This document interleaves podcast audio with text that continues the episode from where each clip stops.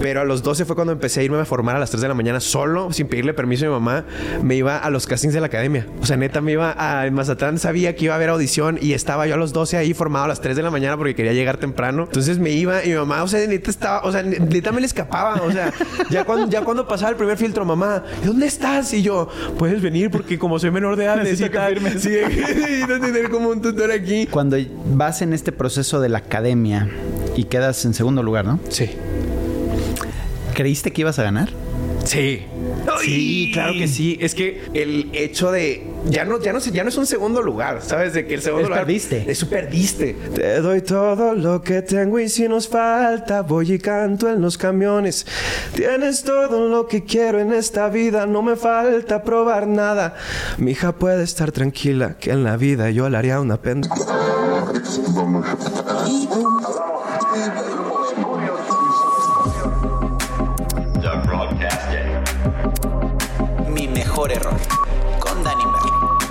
Bienvenidos al podcast. Pero una vez que ya pasó un tiempo con las personas y me siento cómodo, soy súper extrovertido. Ok. Entonces, por eso como que luego es bien abrupto los cambios de personalidad mía, porque a veces como que gente me ve en videos con amigos que ya tengo toda la vida de conocer y me ven como, ay, sí, güey". Y de y, de repente me conocen en persona y estoy como, hola. Sí, Entonces, como que... Bueno, me da mucho gusto porque creo que te, te- te- te sentiste en casa porque te sentí muy... eh, Sí, muy, muy cómodo. no, muy cómodo. Y eso, y eso me gusta, eso me gusta. Ya estamos grabando, ¿verdad? Ya, ya empezamos. Señores, Chucho Rivas. Hola, hola. Mi mejor error. La verdad es que una maravilla tener un talento de... de pues de un chavo que, que- que empieza su carrera... eh, pues ahora sí que picando piedra y, y- y en un lugar donde tampoco era muy fácil sobresalir, ¿no? Entonces por eso te vienes a la Ciudad de México o sea, a chingarle. Claro. Y este, y hoy ya se puede hablar de varios Metropolitans, de canciones con Yuridia, este eh, digo, no quiero decir malas palabras, pero has colaborado con enormes personalidades y, y- y te estás convirtiendo en un grande, Gracias. ¿no? Y, y vas por un camino espectacular. Entonces, ¿cómo empieza esta historia? Pues creo que empieza desde mi terquedad y mi necedad desde muy chico. Ok. Porque siempre como que si quería hacer algo, me era muy difícil. O sea, me podían decir que no, pero yo buscaba la forma de encontrar el sí, ¿no? Entonces, desde muy chico cuando encuentro la, la- la música en la escuela, que fue porque me sacan por hiperactivo del salón un día. Ándale. es, o sea, eh, vas para afuera. Sí, es que yo tengo TDA. Entonces, luego como que me, me distraigo mucho. Entonces, en la escuela me acuerdo que estaba dando la clase el maestro y el salón de música estaba pegado en, el, en, el, en la escuela que yo iba. O sea, literal estaba el salón de mi primaria, del salón del que iba, que pon tú que era tercero A o tercero B, lo que sea. Y al lado estaba pegadito el salón de música. Entonces, yo escuchaba al maestro impartirle a todos los de la primaria cómo tocaba el piano y cómo les enseñaba. Entonces, yo tengo recuerdos de neta estar en el mesabanco y estar con los ojos cerrados, disque tocando el piano, que era lo que estaba haciendo el maestro. Entonces, pues la maestra obviamente se ofendía y era de, de me sales, de que, güey, no estás poniendo atención. Entonces ya me salía yo todo aguitado y como que me medio asomaba al salón de música. Bueno, y sí estabas poniendo atención, nada más que no a lo que ella decía. Exactamente. Ya, ya sabía dónde quería ir yo, pues. Y al salir, el profe pues ya se da cuenta que era porque yo quería estar en el salón de música, ¿no? Entonces pues me dijo, mira, para que no te reporten, ¿qué tal si tú cantas el Día de las Madres, el Día del Padre? O sea, como en los eventos escolares, yo te pongo a cantar porque te he escuchado y cantas muy bonito. Tú con que cantes eso, yo te ayudo a que a lo mejor con este tipo de salidas no te saquen de la escuela. Y yo, pues ya está. Ya. Dije, ofertón. Entonces voy al primer día de las madres y veo a mi mamá y papá llorar al escucharme cantar. Y fue que, ah, o sea, o, o porque canto muy feo, porque hay talento. Pero dije, pero pues algo está causando. algo generó. Y me subí al escenario esa primera vez, que era un, no sé, en un salón de eventos que hay en Mazatlán y hacían como un desayuno. Entonces estaban todas las mamás de toda la primaria, lo cual era muchísima gente. Y esa adrenalina de que en ese entonces no tenía ni idea, no, no es como que dije, ah, a los ocho años no dije la adrenalina de esto es lo que me encanta, pero justo como el reto que implicaba que era un miedo y salir y poner el pecho y que todo saliera bien y al final como ser aplaudido, me llenó mucho el alma, entonces como que ya de ahí empezó algo que ya no pude tener, que es buscar siempre la oportunidad de seguir haciendo esto toda mi vida. Entonces siento que eso me hizo que en Mazatlán a los 12 años, que fue la primera vez que me fui a un casting de la... 12 años. A los 12 años. Ya había entrado a un programa de, de de televisión local, que era un concurso de canto igual en Mazatlán a los 11. Ok. Pero a los 12 fue cuando empecé a irme a formar a las 3 de la mañana solo, sin pedirle permiso a mi mamá. Me iba a los castings de la academia. O sea, neta, me iba a Mazatlán, sabía que iba a haber audición y estaba yo a los 12 ahí formado a las 3 de la mañana porque quería llegar temprano. Entonces me iba y mi mamá, o sea, neta estaba, o sea, neta me le escapaba. O sea, ya cuando, ya cuando pasaba el primer filtro, mamá, ¿dónde estás? Y yo, puedes venir porque como soy menor de edad, necesito que Sí, necesito tener como un tutor aquí. No, de que no, pues ya voy, ya llegaba y le tocaba la sorpresa de que todos los que estaban en el casting estaban fascinados con un niño de 12 años que estaba haciendo relajo ahí que quería participar, ¿no? Entonces estaba muy chistoso porque me llevaban hasta el último filtro de las audiciones y ya que pasaba todo el día me decían de que no, pues es que la neta no va con el régimen de edad, no podemos llevarte todavía al programa. O sea, nada más de, mascota te tenían ahí. Entonces al año siguiente, igual dije, pues a lo mejor ya con 13, ¿no? Si es de 15 en adelante, dije ya con 13, pues 12 si estaba muy morro, 13 puede ser. Pues otra vez me le escapé a mi mamá. A las 3 de la mañana, ahí estaba otra vez en el centro de convenciones de Mazatlán haciendo cola. O sea, empieza a las 3 de la mañana. sí, como que la gente, pues, pues yo escuchaba amigos que decían, oye, yo me voy a ir a esa hora para agarrar buen lugar, porque luego, pues, si ya llevas muy tarde, como que los que están de jurado. Ya se cansaron. Ya se cansaron y ya se toman tan en serio, ¿no? Dije, no, pues que sea el primero. Entonces ya me fui a los 13 y me acuerdo que me encontré a unos de los que son hoy día de mis mejores amigos y de los que he compartido como pues camino y sido personas importantes, pero me toparon ahí y yo veía a un amigo que es un gran compositor que manda un saludo que se llama Marc Cárdenas, que traía su guitarra y en ese entonces era una Fender. Yo no había visto guitarras de marca en mi vida y vi que él traía una guitarra de marca y fue de que, hey, ¿qué onda? De que esa guitarra, qué show, ya como que la agarré ahí, ya platicamos. Era muy inquieto, te digo, muy terco. Igual me pasó lo mismo, le marco a mi mamá, no me dejan entrar a los 13 y a los 14 vuelvo a ir y en esa ya fue la que me quedo. Terco. Terco. Terco necio. Por eso creo que e, eso yo creo que es de mis mejores cualidades. Que en el peor escenario, como siempre he querido hacer música, no me puedo echar para atrás. O sea, por más que quiera yo aventar la música, así se me regresa. O sea, neta, es de bueno, ya me quiero retirar. Pero para, sentirme mejor de que me estoy retirando, voy a escribir una canción en la que me desahogue. y ¡pum! Sí, o sea, es, eh, o sea, es muy chistoso cómo, cómo parece que a lo mejor o la vida o ya desde muy chico me impuse una cosa como caballo aquí en el que no puedo hacer otra cosa. Realmente esto... Compones, tocas, eh, eh, cantas, actúas. Pues o sea, ¿cuál, ¿cuál fue ese proceso de ahora, ahora actuar? Mira, yo creo que te puedo decir que no sé hacer nada, pero me animo a hacer todo. ¿Sabes? ese, es un buen... hay que ponerlo. O sea, neta, no, no, no estudié nada de lo, que, de lo que he hecho en mi vida porque una de las etapas más retadoras para mí fue hacer teatro musical en algún momento. Y yo... Por tu, por tu este, TDA, o sea, tu... tu el... más, o sea, más que todo... No te puedes enfocar, no puedes... Siento que el hecho de cantar, actuar, bailar y este... Como tener una... Todo coreografiado y tener la responsabilidad de cuidar también a las 30, 40 personas que están en función. Siento que para mí era como mucho pedir y realmente yo fui a la audición porque me dijeron, oye, están audicionando para Jesucristo Superestrella. Este, Nada más. Ajá, que no sé, si, no sé si hagas teatro. Y yo, pues la neta no, pero ahí voy. y fui y me quedé y, neta fue de las cosas que dije que bueno, la neta ya entendí que yo lo que no sé hacer, si, si me meto y me animo en el trayecto voy a aprenderlo porque... le echas pasión, por supuesto. Porque pues me gusta y porque también te digo, soy terco y esa necesidad ¿Y te gustó el teatro? Me encantó, me encantó, la neta. Y yo era de los que decía, ay, el teatro no me encanta. Y, más el teatro musical, y más el teatro musical. Y decía, ay, qué hora van a hablar? ¿De qué se trata esto? porque todos son felices, cantan y bailan. todos cantan. no sé, como que se me, se me, hacía luego que no lo entendía, porque aparte de Mazatlán, pues yo nunca había ido al teatro, ¿no? O sea, como cuando llegué a México fue la primera vez que fui. Entonces, pues trabajar en él fue entender realmente lo que significaba para la gente cuando presumían tanto el teatro y neta le agarré un amor que de, hasta la fecha me encantaría volver. Pero cállate, o sea, estuviste con los grandes.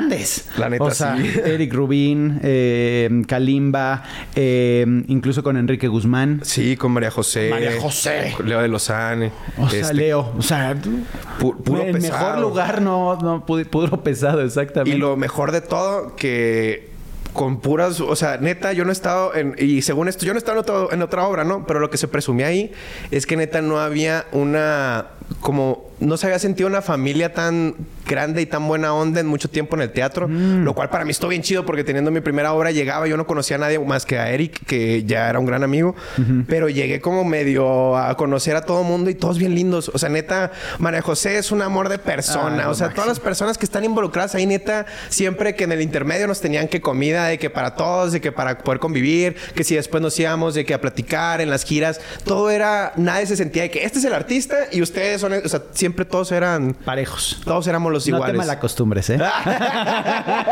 no todas las obras son así, créemelo. Es lo que he escuchado, es lo que he escuchado, pero pues justo. Ah, tú pégate a Go y ya. Pero la lo que haga Go, eso es garantía. 100%.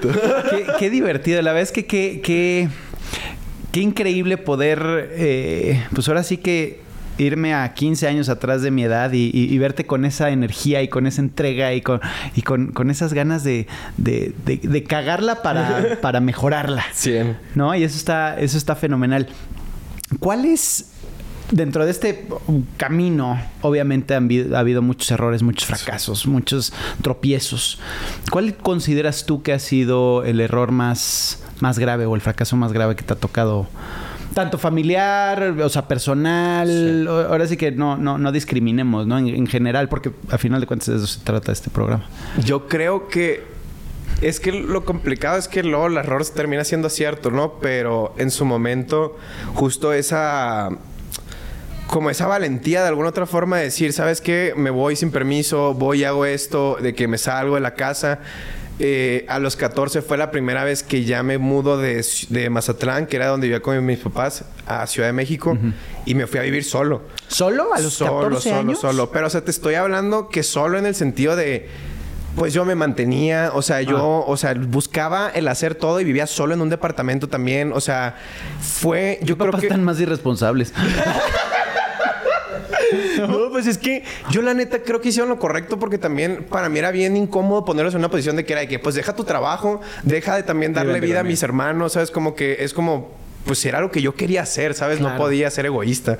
Entonces, pues yo me animé y dije, la neta me va a venir y pues obviamente teniendo a todos diciéndome que, güey, pues igual mis papás también diciendo un poco el no se va a animar, ¿sabes? De que se va a regresar. Sí, sí. Dile que sí para que Dile él diga sí. que no. y la neta me quedé y estuve dos años viviendo y no sé cómo le hice, pero neta estuve dos años aquí y evidentemente pues yo no tenía noción de lo que eran depresiones, yo no tenía noción de lo que no era comer bien, yo no tenía noción de lo que no era tener una vida más allá de lo sano, pues recomendable para alguien de 14 años, ¿no? Entonces siento que... Primeramente es estar cerca de tu familia. Sí, punto. 100%. O sea, fueron muchos retos que evidentemente hasta la hoy, hoy fecha creo que fueron errores porque cargo con cicatrices de... Claro. Pero sin duda alguna fue acierto porque ya nada me detuvo, ya nada me dio miedo. ¿Sabes? Como que después de irme como sobre todo eso en contra, fue de, bueno, volverme a empezar de cero, pues güey, ¿qué tiene de malo? ¿Sabes? Como que ya me he muerto de hambre y no pasa nada. ¿Sabes? Como que es en cuanto a la O forma. sea, sí has tocado fondo. Sí, 20 mil veces. sí, 100%. En esta carrera está súper fácil tocar fondo y volverte a levantar y luego tocar los cuernos de la luna. Y, y más siendo niño, ¿sabes? Como que al final de cuenta, pues uno no va teniendo noción al principio de que es tener una re- responsabilidad de estar cuidando el dinero hasta, hasta que vas creciendo, ¿no? Hasta que se te acaba. Sí, literal. Entonces era como, bueno, ¿cuáles son mis prioridades? Pues ahorita, pues, ¿qué puedo gastar, no? Unos pues, nuevos. pues, sí, no sé, tonterías. Neta, yo todo lo que comía era Domino's Pizza. Te lo juro. Pizza todos los días. Mi departamento, neta, eran cajas así de pizza tras pizza porque tenía al lado la pizzería. Y era lo más fácil para mí. Salía de clases de actuación porque en ese entonces tuve la suerte que después de la academia me aceptaron en, en el Cefat. Entonces ahí pude estudiar seis meses. Lo cual, pues, ya era de que en lo que iba tomaba clases y como que hacía contactos. Regresaba. ¿Qué tenía tiempo? Pues una pizza. Una pizza. Entonces ya dejaba, me comía la mitad. de que en la tarde y dejaba la mitad para la noche. Entonces ya llegaba y agarraba la noche todo bien. En la mañana ya me iba. Llegaba, ya desayunaba cualquier cosa y otra vez una pizza. Pero pues en- en- evidentemente para mí esa era la vida de rockstar. Yo decía, güey, estoy La viviendo sueño, güey. Estoy estudiando actuación. Acabo de salir un programa de televisión. Estoy comiendo pizza todos los días. De que, güey, esto está increíble. Yo no tenía ni idea, evidentemente, de que pues había ciertas cosas que estaba dejando pasar en mi cabeza que creo que ese para mí fue el peor error a lo mejor de no haber medido las consecuencias, pero sin duda alguna ¿Qué estoy consecuencias hubo? Pues te digo, depresiones después de sentirme totalmente solo, aislarme, este, no saber tener una relación constante con la gente, porque evidentemente estuve tan acostumbrado a estar solo, solo. que yo no sé por ejemplo, luego amigos de que se agüitan porque a veces yo no los frecuento por WhatsApp. Pero no es, es o sea, neta No lo es- tomes personal, ¿no? es, es un intento, hoy día sí intento estar presente con la gente que amo porque siento que es importante, o sea, con mis papás que a veces me costaba estar ahí, o sea, ahorita, ahorita tengo una relación increíble, con todos los que te puedas manejar, hoy día intento estar presente, pero fue mucho trabajo porque de repente para mí era muy normal no convivir gente. Claro. No tener relaciones, no tener ese compromiso Eras tú y de... tu pizza. Ajá, literal. Entonces, pues te vuelve un poco egoísta. Claro. Y creo que, que eso es complejo porque luego te puedes sentir mala persona por ciertas cosas que, que va generando eso, ¿no? Es toda una espiral. Es toda una espiral, exacto, va, va haciendo la bolita de nieve. Entonces creo que eso fue lo que a lo mejor de niño yo no, no, no, no tuve la dimensión que me iba a costar de grande como acostumbrarme a todo esto, porque hasta hoy día mostrarme en una red social me cuesta. ¿En serio? En serio, o sea, ser yo a veces me cuesta. Y creo que ha sido algo que, que amigos que a lo mejor se dedican a esto y que luego como que hablan mucho a las cámaras o que hablan mucho con la gente, o que son más extrovertidos, han hecho que mi, mi coraza se destape. Pero la verdad es que eh, tengo muchos temas por esa situación de aislamiento que no confío en nadie. ¿Sabes? Como que simplemente es como... Ahora, ahorita tienes pareja. Sí, ahorita ¿Tienes sí. novia? Sí, sí, sí. ¿Y cómo ha sido esa, esa, ese Pues ya, lleva- proceso? ya llevamos un año y medio, lo cual Ah, ¿no te ha cortado? No, no, no. Se me ha hecho... Neta, es yo creo que es mi relación más larga. Pero... Porque ya también llegué en otra postura. ¿Sabes? De que yo no... Yo no Pero sí es de, de veras. Sí, 100%. Ok. No, no es virtual ni nada de eso. No, no, no, para nada. No, ne- neta, o sea, que es, es de las... O sea, obviamente puede, puede sonar fuerte, ¿no? Pero yo he dicho ay, la neta, sí me ganas de casarme. ¿Sabes? Como que... Ah, ¿de plano? Sí, o sea, sí estoy muy feliz porque te digo, justo siendo una persona todo lo contrario a esto, pues encontré una persona que me hace querer compartir y me, que me hace querer, pues, ya no ser solo yo. Ay. Entonces, eso está chido, ¿no? Me ha ayudado mucho a abrirme un poquito más. ¿Y cómo escribes entonces? O sea, si tienes esta cabeza que deambula por, por la soledad y, y cómo lo, lo- lo bajas a un papel y... ¿Es, es lo que te gustaría? Yo creo que es la persona con la que puede hablar la música. Porque siempre es como, ok, me siento así, así, así, pero no me siento en confianza de decirle a nadie. O no, no, no tengo a quién decirle, pues lo escribo. Ok. Entonces siempre fue como una forma, aparte justo para lo de ciertas cosas de mi cabeza, que es como, güey, no estoy pensando en otra cosa más. O sea, no estoy pensando futuro. Simplemente estoy en el presente escribiendo lo que voy sintiendo. Lo cual ya después en la terapia te dicen de que ve anotando lo que vas sintiendo, ¿no? ujú, y te correcto. ayuda mucho. Yo en ese entonces no sabía, pero era mi forma de desahogarme. Y realmente si me sentía feliz y quería ser lo más cursi del mundo, podía hacerlo ahí y nadie me iba a juzgar. Si quería ser lo más dramático del mundo y quería tumbarme al suelo, también lo podía hacer ahí. Y cuando lo enseñaba, para todo el mundo era como, ah, qué bonita canción. Ah. Jamás era un, ¿qué tienes? ¿Estás bien? ¿Sabes? Es como- ¿Antidepresivos? Sí, es como, güey, vete al psiquiatra, ¿sabes? De que, no, no, no, era todo un, pues, güey, qué chilas canciones, ¿sabes? Como que, ay, qué padre. ¿Y de dónde sacas el dolor? ¿Te han roto el corazón? Literal, Siempre me decían eso de que, ¿y tú de dónde sacas para hacer canciones tan dolidas? ¿De dónde sale, güey? Yo, si supieran. Exacto. Pero pues justo es, es, es- es eso. Así las describo. Siento que siempre nació por ahí porque fue mi escape. Y luego, pues justo me, me abrió muchas puertas, ¿no? Y creo que, que uno nunca sabe. Creo que a mí el que más me, me hizo creer en que era un compositor este, es Eric Rubin. Ah, te paso. Porque él, él, por azares del destino, él tiene unos gimnasios y un amigo que conocía el proyecto fue al gimnasio y se lo topó y le dijo, mira, él hace covers en YouTube. ¿Así, así fue? Así fue. No manches. Le dijo, mira, él hace covers en YouTube. Comando. Sí, literal, de que ve y dime qué tal, crees que tiene talento. Y él dijo de que, oye, ¿dónde vive? No, pues en Mazatlán. Ah, pues déjame, pásame su número o algo para contactarlo. Y ya me contactó y me dijo de que, oye, pues si un día te tienes una vuelta por Ciudad de México, de que cáele a ver si quiero ver- escuchar si aparte de covers compones, ¿no? Ajá. Y yo, ah, bueno. Y yo ya sabía que yo tenía mi bonchecito de canciones, pero jamás se las enseñaba a, a nadie más que a un amigo o dos. Fuimos aquí a México y Eric las escucha y me dijo de que, oye, bro, la neta, yo pensaba que te iba a tener que ayudar o que íbamos a componer nuevas canciones o que yo te iba a dar una de las mías. Me dijo, pero la neta es que... O sea, me dijo, no te falta nada, están redondas las rolas, me dijo, de que yo sacaría esto y ahí era un proyecto. Y de ahí como que él me invitaba a componer que para su, para su proyecto, que para el de su hija, que para el de sus amigos. Y dije, ah, cabrón. Entonces fue la primera persona que me hizo creer que era un compositor. Entonces de ahí ya no dejé de escribir. Ah, qué chingón. Es un tipazo. Es un tipazo. Es un tipazo. Y aparte, si alguien tiene calle, es él. Sí, la neta sí. ¿no? Y eso, historias. y eso te, te da, te da mucho y te permite desarrollarte como tú realmente eres. Porque muchas veces cuando te metes en una, no, por ejemplo, la academia, Sí. ¿no? Eh, pues tienes que cumplir cierto parámetro. Sí. Y si no estás ahí, pues bye, se acabó.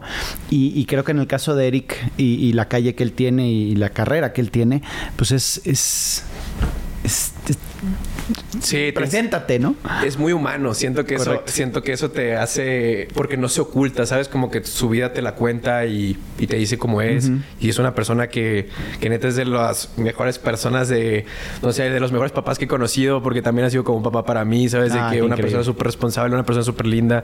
Siento que es alguien que, que ha vivido la vida justo equivocándose y que ha aprendido mucho de eso Uf. y hoy trata de vivir en las cosas que ha aprendido, ¿no?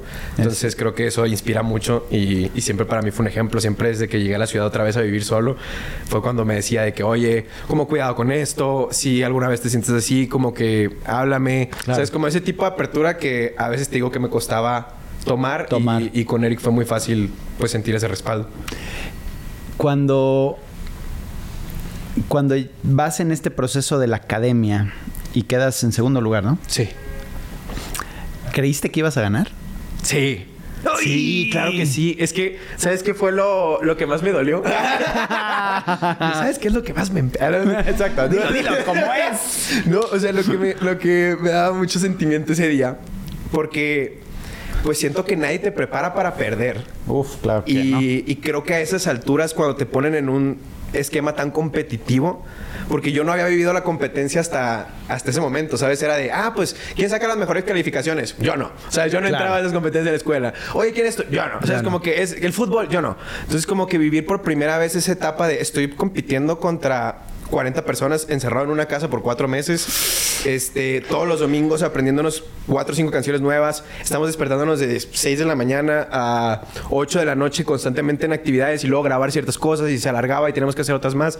Como que la cabeza todo el tiempo estaba en como en una supervivencia, ¿no? Porque cada domingo se iba uno, entonces sobrevivir, sobrevivir, competir, competir. Y aparte también el ego de no me puedo ir antes de la final, ¿sabes? Entonces como que eran muchas cosas que siento que ya cuando llega el momento en el que hay dos personas y estás tú entre esas dos posibilidades, el hecho de ya no ya no sé, ya no es un segundo lugar, ¿sabes? De que el segundo Es lugar perdiste. Eso perdiste, ¿sabes? Sí, Porque sí. estuviste muy cerca. Entonces eso frustra más. Sí, Entonces sí, para sí. mí como niño y no teniendo la madurez de saber perder, pues evidentemente estaba ahí y estábamos en, en Chiapas y había, no sé, 6 mil, 10 mil personas ahí que estaban gritando, chucho, chucho, cuando iban a abrir el, el cartel y yo dije, ya, Ya, chingué. chingué, claro. dije, ya chingué. Entonces Sí, fue- ¿no? estaban ahí mi mamá y papá, fue como, güey, es da de película, ¿sabes? De que... Voy a vivir el momento, ¿sabes? Es el sueño, es para lo que me preparé. Por eso hice cola desde los 12, ¿sabes? Como que esto era. Y de repente es como que abren el sobre y dicen, ¡Alexis! Y yo, fue un Ya, si- ya me chingué. no, o sea, te lo juro que entré en shock. O sea, fue un, fue un silencio en mi cabeza que duró toda la, o sea, toda la noche. O sea, para mí ya era de, felicidades. Y yo era como shock. Sí, y luego me cayó el 20 de se acabó el programa. Ya se acabó. ¿Qué sigue? ¿Sabes? Como que, ¿qué voy a hacer, güey? ¿Sabes? Como que ya no hay otro domingo. ¿Sabes? Como, que, o sea, que va- me cayeron un chorro de veintes que siento que evidentemente como que me dejó en una nube ido buen rato por una semana el hecho de no haber escuchado mi nombre a la hora de decir el ganador. Te lo juro, te lo juro, te lo juro. Fue algo loquísimo que ya ahorita me río obviamente porque es como, güey, pues estaba bien morro, obviamente estaba más emberrinchado que nada. Pero pues en el No, momento... pero te lo quitaron a final de cuentas. Pues no es que me lo hayan quitado porque no es como que Alexis no se lo haya merecido, pero sin duda, al menos a mí en mi cabeza, fue como, güey, yo ya me ¿Y veía. te gustó competir? Sí. O sea, ¿sí te gustó ponerte en esa posición? Ya ahorita sí. Ok. En el momento, pues a lo mejor puede haber dicho, güey, pues es que no sé, como que luego también cuando llegas y vas creciendo y dices, güey, estaba muy chico, a lo mejor no debía haber vivido eso tan pronto, ¿sabes? Como que, pero ya ahorita que lo veo, digo, güey, la neta estuvo padre porque me enseñó que las cosas no son fáciles, que tu lugar hay que ganártelo, que las cosas se te pueden ir a 100 segundos, entonces tienes que también buscar esa constancia y esa permanencia de alguna otra forma en lo que te gusta, que a pesar de las cosas complicadas, siempre la música iba a ser lo que más amaba en la vida, porque te digo, era como si la quería aventar, luego regresaba y estaba tocando ya agüitado en la casa la guitarra. Entonces, yo siento que que pues sí, eso, eso fue lo que me gustó de competir, el hecho de saber que también cuando se pierde se gana y que terminas Mm. abriéndote nuevos caminos y que terminas abriéndote nuevas posibilidades y que a veces no era el momento indicado. Si yo hubiera ganado tenía que tener la responsabilidad de grabar un disco. A mí me cambió la voz literal a los cuatro meses. Ah, ok. O sea, me hubiera sido lo peor del mundo porque hubieran sido dos chuchos distintos y una... hubiera sido cualquier otra historia que ahorita ya que le echo coco digo, güey, qué bueno que no gané. Eh, Todo pasa por algo. Todo pasa por algo. Pero Eres, eres una persona que escribe canciones muy profundas y, y escribes dentro de un eh, género pop más puro que que si bien tienes mezclas y, y- y- y te atreves a hacer cosas distintas, es, es- es un pop puro que hoy ya no hay, que se está pues entre el reggaetón y todo este tipo de, de- nuevos géneros se lo está comiendo o lo está transformando. Y tú tienes el pop natural. No es, no, no es un proceso complejo el, el hablarle al amor de la forma en la que tú le hablas porque, porque no, no, no menosprecias, no hablas eh, fuerte, sino hablas desde un lugar del corazón muy profundo. Pues siento que es. Pues es como mi personalidad. De alguna otra forma, siento que por eso como que no me clavo tanto en como en qué digo y qué no digo. Ok. Como que siento que nunca me ha tocado. Y acá está Apache que compone también conmigo muchas de las canciones que no me dejará mentir. Que nunca creo que he dicho, ay, esto está muy fuerte. Porque siempre pues, lo que he sentido, pues a lo mejor nunca ha llegado a un punto en el que tenga que hablarlo de una manera distinta, ¿no? Entonces no tendría una idea de por qué se me da natural a lo mejor, pero siento que pues fue mucho también de que las primeras canciones que canté fueron pues canciones de José José, luego escuché a Sin Bandera, luego escuché a Rake, luego escuché Río Roma. Sí, este, a Río Roma, como que... lo- Hash, Ajá, ¿no? es justo como que el pop a mí me tocó en su mayor esplendor cuando yo era... Pues yo creo que en mi etapa más de esponja, ¿sabes? Que más estás escuchando y más se te quedan las cosas. Que siento que cuando crecí, pues lo que yo escri- quería escribir era como ellos. Entonces siento que, que por ahí yo creo que entendí que era la forma en la que se comunicaba el amor. Claro. Que entonces por eso de esa forma lo hago de una forma natural como mi personalidad. Porque cuando... Incluso, por ejemplo, ahorita que tengo, tengo una canción que no salió que se llama Plebito. ¿Plebito? Plebito. Este, justo es como. ¿Puedes cantarla un poquito? Dice, este. Tienes todo lo que. Ay, espérame. Como, No hace falta que me digas que me quieres pa' que te haga mil canciones. Te doy todo lo que tengo y si nos falta, voy y canto en los camiones. Tienes todo lo que quiero en esta vida, no me falta probar nada. Mi hija puede estar tranquila que en la vida yo le haría una pendejada. ¿Sabes de qué? Es, ¡Wow! Es- divina. es, eh, Nice. una canción que tiene groserías, pero no le estoy diciendo groserías a mi novia. ¿sabes? Es como yo- Claro. yo, hablo con ella tal cual, así a veces que se me sale lo norteño y le digo de que, de que neta no te una pendejada. ¿Sabes? Correcto. Como que entonces siento que es como trato de escribir las canciones, como tal cual le hablaría a mi pareja o a una persona con la que estoy enojado. No, y es tu, eh, es como vives, es tu día a día. O sea, no, no, no tienes que fingir el no hablo con groserías. Sí, se habla con groserías. sí. Ándale, es como hablo con groserías, pero jamás le diría una grosería a mi novia, jamás le diría que, ah, estás bien. No, ¿sabes? De que. Ah, a veces sí, ¿eh? Dale un poquito más de tiempo y créeme que sí empiezan. Sobre todo de allá para acá, ¿verdad? Ay, sí. ¿Qué tal el que se está proyectando? Bueno, es que, no, es que la neta Alexandra me devuelve así un cachetado, no si yo le, le, le llego a ofender, no jamás le faltaría el descuento, pero. Bueno, O hablo sea, por texto entonces para que no te alcance. Ándale, para estar de lejos. Pero justo sé que hablamos con groserías en el día a día, que, que para mí es como, bueno, le- justo estaba intentando escribir de amor porque te- me cuesta más escribir las canciones románticas. Entonces justo dije, ¿cómo hago una canción de amor ahorita en el como tal cual hablo con ella? Porque siento que ya igual ya no hablo tan cursi como hablaba hace cinco años. Claro. Entonces, de que justo, pues dije, ah, bueno, la canción también de Plebito dice que te veo y me dan ganas de hacerte un plebito. Plebito es un niño, es, Es más, un niño, niño sí, más sí. atrás. O sea, como que son cosas que, güey, que, güey, están...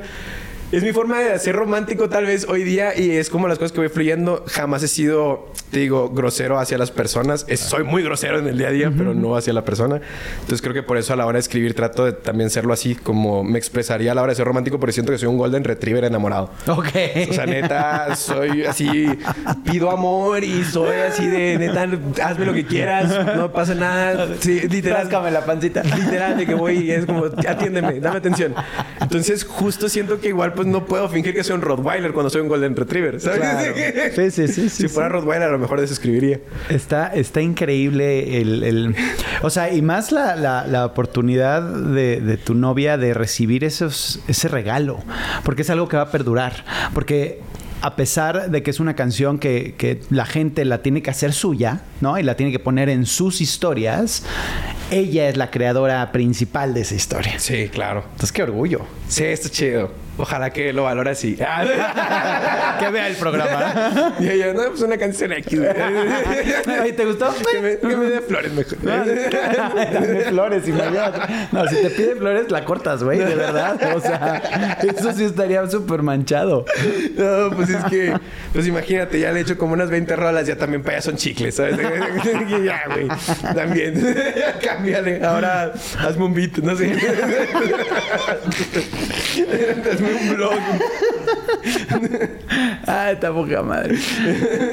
¿Cuáles, cuáles, cuáles son los miedos? Y, y perdón que lo cambie tan bruscamente, pero ¿cuáles son los miedos que, que- que tiene Chucho hoy en día de, de- de no poder cumplir? Déjame saco el pergamino. pues mira, yo creo que principalmente ya no poder dedicarme a esto en algún momento. No sé, como que siento que todo a veces ahorita como puede subir, puede bajar. Que neta me da pavor. O sea, me da pavor que el día de mañana de que ya nadie quiera escuchar nada mío y que eso me haga pues no poder grabar otra canción. Lo cual eso me haga ya no poder dedicarme a este pedo. Y pues morirme frustrado. Porque la neta no quiero dejar de hacerlo porque la vida ya no me deje. Entonces quiero dejar de hacerlo algún día porque yo ya no pueda más o diga, güey, ya me cansé. Entonces, pues no, mi, mayor miedo es ese. Como que ya llevo... Voy para 13 años que de a full, o sea, desde que me fui a vivir a los... Lo cuento desde los 14 que vivía solo.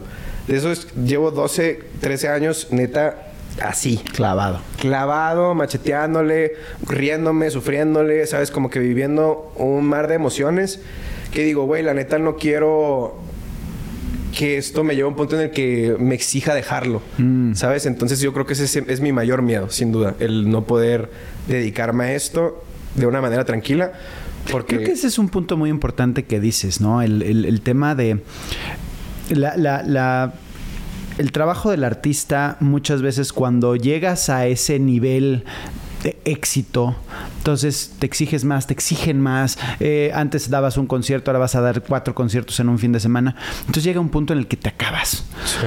Pero creo que si tienes la conciencia y esto es para largo plazo, es un maratón. Sí.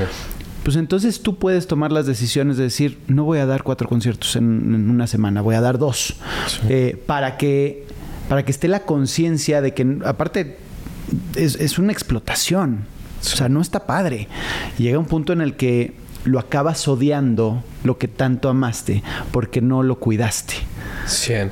Pero siento que, por ejemplo, bueno, también para mí es muy fácil decirlo porque la neta yo hasta ahorita no tengo de que cinco conciertos en una semana y así, pues. Pero yo sí soy ese güey de la neta, ténganme en el escenario. Ok. O sea, neta, eh, a mí me da más bajo no estar ahí. Por eso es, yo creo que ese es mi miedo, pues porque neta, de mis mayores depresiones en la pandemia era el hecho de no poder tocar. Claro. Porque yo me, o sea, antes de llegar a tener un disco y ser compositor o lo que sea, yo fui un cantante de bar. Entonces duré tres años tocando todos los miércoles y después aparte era jueves o viernes o sábado o domingo que había en las privadas o que nos íbamos a tocar a otro lado. Pero todos los miércoles estaba en un bar tocando que neta, a mí el que me quites de cantar en vivo y de tener un público, neta es que me amarres. Claro. Y sí me, me cuesta mucho trabajo y hay veces en las que uno cuando va a hacer un nuevo disco o cuando va a hacer un nuevo proyecto, pues paras el show y lo dejas en un segundo plano y empiezas a trabajar lo creativo y lo que quieres comunicar y demás, que neta a mí sí me cuesta mucho trabajo. O sea, neta... O sea, tú prefieres el, la, el concierto. sí, o sea, neta, hay, hay- la mayoría de la gente que me conoce dice que, que no me reconoce cuando estoy en el escenario. Ándale. Porque extremadamente soy una persona que te digo, no soy lo más social o activo. Normalmente estoy de que en el estudio estoy tirado componiendo con mis amigos. Si no estoy en mi casa, este, también haciendo música, escuchando música, haciendo nada. O sea, como que todo el tiempo estoy relajado. Y llego al escenario y es como si me pusieran una inyección de adrenalina y neta bailo, brinco, grito, canto. O sea, de que neta no me canso. O sea, neta, pero es, no, es, no está en mí. Si yo me pones a correr ahorita cinco metros, me voy a bofear. Pero, o sea, neta, este, en el escenario no pasa. La adrenalina. Entonces es como si fuera un alter ego mío Claro. que amo. Que amo con todo mi ser porque me siento seguro, me siento completo, me siento que no me falta nada. Entonces, como que es algo que, que al menos a mí me da miedo por ese lado de ya no subirme a un show. Y la neta, ahorita que he vivido el tema de que gente aparte cante tus canciones y las corre contigo y todo eso, ha estado el doble de, de loco porque es de que, güey, si ya no vuelvo a vivir esto, neta, no sé qué va a hacer de mí. O sea, al chile sí no, no, no sé cómo escribirlo, pero siento que sí tengo una necesidad o un apego emocional. Un apego emocional, un ego muy grande. pero sí. Claro. Y otra vez, ve al psiquiatra, Ve al Chucho. psiquiatra, sí, sí, sí, sí. Tenemos terapia, este, dos por uno. Si conocen a alguien que hacer colaboración. Oye, viendo, viendo en retrospectiva a, a- a Chucho en el bar, ¿no? En ese bar que, que Mazatlán, eh, que empiezan a mover las mesas y, lo, estoy imaginando para, para ponerte en contexto. Y de repente ve, empieza a entrar una persona, se sienta en el bar, este, empieza a entrar la otra, la otra, la otra, la empresa, se empieza a llenar el lugar. Tú estás atrás preparándote. Y, y de repente ese escenario te lo cambian y te lo cambian por un Metropolitan completamente lleno. ¿Es lo mismo? No. Pero... Ni para bien ni para mal. Ok. Hay cosas para bien del bar que no me lo dio el Metropolitan. Pero hay cosas de bien del Metropolitan que obviamente no me lo iba a dar el bar. Claro. Cada uno no es menos ni más. Son parte de mi historia. Y... Pues yo también... O sea, es que uno no dimensiona. Yo no sabía lo que era que cantaran 3.000 personas tus canciones, ¿no? Para mí que en ese momento en el bar... Lograr llenarlo, porque al principio justo era mi tía y mi familia y los Claro. que estaban en el bar nomás aplaudiendo. Y bravo, mijo. Que. Échale, vámonos con la mitad de la cuenta porque... y de repente... Empezar a ver que el bar tenía 300, 400 personas cantando covers que eran covers que conocían por otros artistas, pero que yo sentía que las cantaban conmigo. Para mí eso era eso era la joya, ¿sabes? De que neta yo sentía que estaba ganándome un Grammy cada que llegaba al tarro, se me pedían una foto y querían cantar ahí los covers y les hacía así con el micrófono, ¿cómo va? Como si yo lo hubiera escrito, ¿sabes? De que obviamente la conocían porque pues eran éxitos, pero yo no sabía lo que eran que cantaran canciones tuyas. Yo en ese entonces no ni imaginaba componer. Entonces, obviamente van cambiando ciertas cosas y cuando hicimos nuestro primer concierto en México, cinco años después de salirme del bar y de no tener conciertos, este, y hicimos aquí un bajo circuito que era un lugar justo para 300, 400 personas. Llegué y escuchar a 300, 400 personas cantando mis canciones de Piapa, obviamente me voló la cabeza y fue muy distinto al, al cómo me sentía exitoso en el bar, ¿no? Van cambiando y creo que no es más ni menos, simplemente es, es diferente tu aspiración y tu camino en ese momento que vas viendo pues los frutos de diferente forma. Pero si yo el día de mañana me presento en el bar y me van a escuchar otra vez, por, aunque sea por covers, en ese mismo lugar que ya está cerrado, pero si lo vuelven a abrir, yo, pues ahorita soy, es mi O sea, compadre. hiciste que lo cerraran. Ya no te presentes ahí, ya no, ya Compadre, valió no me odies. no, pues es que, pues sí, después de que, de que nos salimos ahí, pon tú que hubo un bajón y sí se cerró el lugar. Este. Pero obviamente no me da orgullo porque es- es el- es el- era el bar de un gran amigo. Sí, o sea, hasta la fecha es mi compadre. Entonces, como que me. Compadre, perdón. sí, pero... Sí, pero. Pero bueno, hasta la fecha él sigue trabajando en mi proyecto. Ok. Él, él fue, o sea, él fue, estuvo muy chistoso ese del, del Tarros porque ya llevaba tres años y yo estaba en una comodidad porque pues ya tenía mi dinerito ahí que me pagaban pues a la semana y más lo que hacía. Pues vivía en Mazatlán, estaba toda madre. ¿Sabes? Como que tenía ya mi vida a lo mejor planteada alrededor de eso. Y justo Isaac, que es el dueño del, del bar, y Juan, que era el que, el que me manejaba también en ese entonces y que tocaba conmigo el cajón peruano, se sentaron conmigo y me dijeron de que ya no puedes tocar aquí. Y me quedé como... ¿Cómo, güey? ¿Por qué, güey? Sí, de que, no, hombre, ¿y ¿de qué voy a comer? ¿Sabes? De que... Y fue de, no, pues es que me dijeron, creemos que tienes talento para algo más. Y si te quedas aquí, todo el tiempo vas a ser el del bar. Me dijo, y la verdad es que queremos que te vayas grande, queremos que aquí la gente cuando se acuerden de los miércoles de tarros te recuerden con cariño. Y me dijo, y luego te vean como un artista grande que se fue a hacer shows. Wow. Me dijo, entonces... Y fírmame esto. Ay, soy tu No, no, no, no, no. De, no, no, no, no, no. De hecho, ellos fueron de los que más me cuidaron en todo ese trayecto, porque justo era cuando estaba viendo justo de firmar si me iba con una compañía o no, si lo hacía solo, independiente, qué, cuál era el tema. Y ellos estaban literal como papá y hermano mayor de, de güey, a ver, aguanta, porque pues saben que estaba morrillo también en ese entonces era que, a ver, no vayas a hacer una estupidez. Claro. Vamos a guiarte, vamos a ver qué vas a hacer. Y, y justo, pues ellos fueron los que me dijeron de, güey, vamos a hacer otra cosa, vamos a grabar tus canciones, vamos a ver qué pasa, vamos a intentar algo nuevo. Y la verdad es que me daba mucho miedo porque decía que, güey, justo empezar de cero otra vez, no sé cuándo voy a volver a trabajar. Y fueron años bien complicados, pero no hubiera hecho jamás en mi vida Metropolitan si no me hubiera tomado esa decisión en ese momento de decir, no voy a comer ahorita ya. Sabes de que no voy a estar ganando lo que voy a estar ganando, voy a empezar de cero, no voy a trabajar, literal, sabes de que voy a hacer otra cosa. Sí, sí. Y creo que fue el mejor acierto. O sea, creo que en momentos justo se sentía como un error, Sí, claro. pero, pero la neta es que no. Pero pues, sin eso no estarías donde estás hoy. Exacto. Y está increíble. ¿Qué sigue para, para Chucho Rivas? ¿Qué viene? Nuestro tercer álbum. Ah, nos- ¿ya? Ya.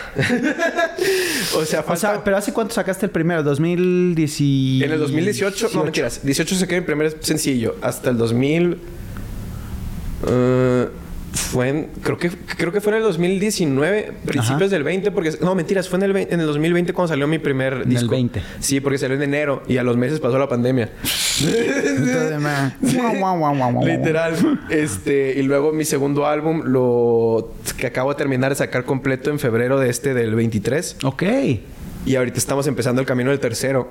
Obviamente no hay fecha para sacarlo. Ok. Pero lo tomo como que ya mi siguiente paso es eso, porque ahorita ya estoy componiendo para este nuevo álbum, estamos produciendo para el álbum, estamos buscando sea, colaboraciones. ¿Fluidito sale en cuál? ¿En el segundo? no, va a salir ahorita en este tercero. Es para el tercer Es álbum. para el tercero. Ok. Y es un proceso muy... Al menos ahorita como que me lo trato de tomar con más responsabilidad. Total. Porque luego como que era muy fácil hacer sencillos y era como, ah, quiero que salga esta canción y tal, tal, tal, tal. Iba sacando y luego no iba conceptualizando tanto y como que ahorita digo, ah, pues estaría chido a lo mejor echarle un poquito más de cabeza y tomarme las cosas un poquito con, con más... Calma. con siento que más que con calma, es, siento que es el hecho de utilizar todo lo aprendido, no hacer las cosas igual. ¿Sabes? Es como, ah, bueno, en el primero me hubiera encantado haber hecho las cosas así. Bueno, esto lo guardo para el segundo. Bueno, en el segundo me hubiera encantado hacerlo así, lo guardo para el tercero. Entonces, como que trato de ser meticuloso con ese tipo de cosas y, y siento que por eso me, me llevo a que ahorita mi, mi carrera está en hacer ese tercer disco. Porque quiero que Buenazo. sea pues, mi mejor disco hasta ahorita. Por supuesto. Y así será. Y es Gracias. una evolución. Y pues también pues viene a hacer más shows, que es lo que nos gusta el próximo año. 1-800. Ay, Si quieren marcar, ahí les dejo el Contrátame, 6691 1-800, literal, para que se pongan bien. Hacemos, cantamos en bodas, en lo que quieran, quien sea. Hasta en bares ya platicamos, fíjense, así que lo que quieran. Pero, este, pues justo creo que es, no sé, yo creo que siempre el plan a futuro es seguir haciendo lo mismo de siempre. El, el de no detenerse, ¿sabes? Es buen como- punto. Pues sí, es que pues, no hay, no- no- sea, como que cuando pasan cosas buenas y malas, siempre es de que, bueno, ¿qué sigue? Pues lo de siempre, sí, pues chingarle, ¿no? Darle- No hay más. Darle para adelante, es como, pasa algo bueno, bueno, ¿y qué? ¿Y Dale, dale sí? para adelante. Oye, pasa algo malo, y pues, ¿qué vas a hacer, güey? Dale para adelante, ¿sabes? De que... Entonces, siento que ese es la, es, es el estandarte creativo de mi equipo de trabajo.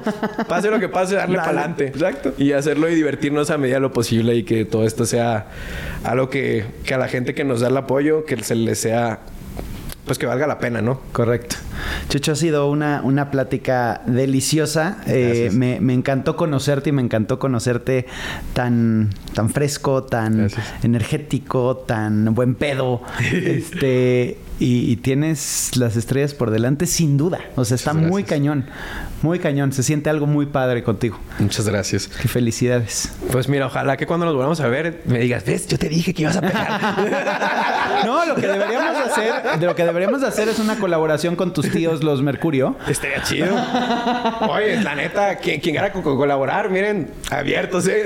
Ah, mira, buenísimo. Pues sí, hay que, no hay que echarlo en saco roto. No, Creo sí que está estaría chido, increíble, ¿eh? no manches. La Y más sí. como escribes, creo que va muy de la mano con, con el pop de Mercurio. Podría ser algo bien Pues interesante. miren, ustedes llegan rana y yo salto. Ándale, eso me gusta. ¿eh? Hay que, hay que... yo más que encantado. Muy- Nuevamente, muchas gracias. No, hombre, gracias a ti y gracias por invitarme a esta hora, porque justo es cuando más platicador me pongo. o sea, a las 7 de la noche hubiera estado así. Literal. ¿En Literal, serio? sí, hubiera estado así como, ah, no, pues buenísimo, qué padre el Ah, castillo no, de pues qué bueno que me dices. Sí, eso sí. no, pero sí, la neta, este es buen horario. Estando rojo, seguramente la hiperactividad. Está poca madre. Me encanta. Sí, ¿verdad? Me Ah, encanta, que sí. sí. Un poco sí. Un poco sí. bueno, Gracias nuevamente, hombre, gracias a ti. De Muchas verdad. gracias. Y ustedes suscríbanse, pongan sus comentarios, compartan, hagan lo que tengan que hacer. Y esto se acabó. le va, Güey, gracias. Qué chingón. Delicioso. No te pierdas el siguiente podcast. Esto se acabó.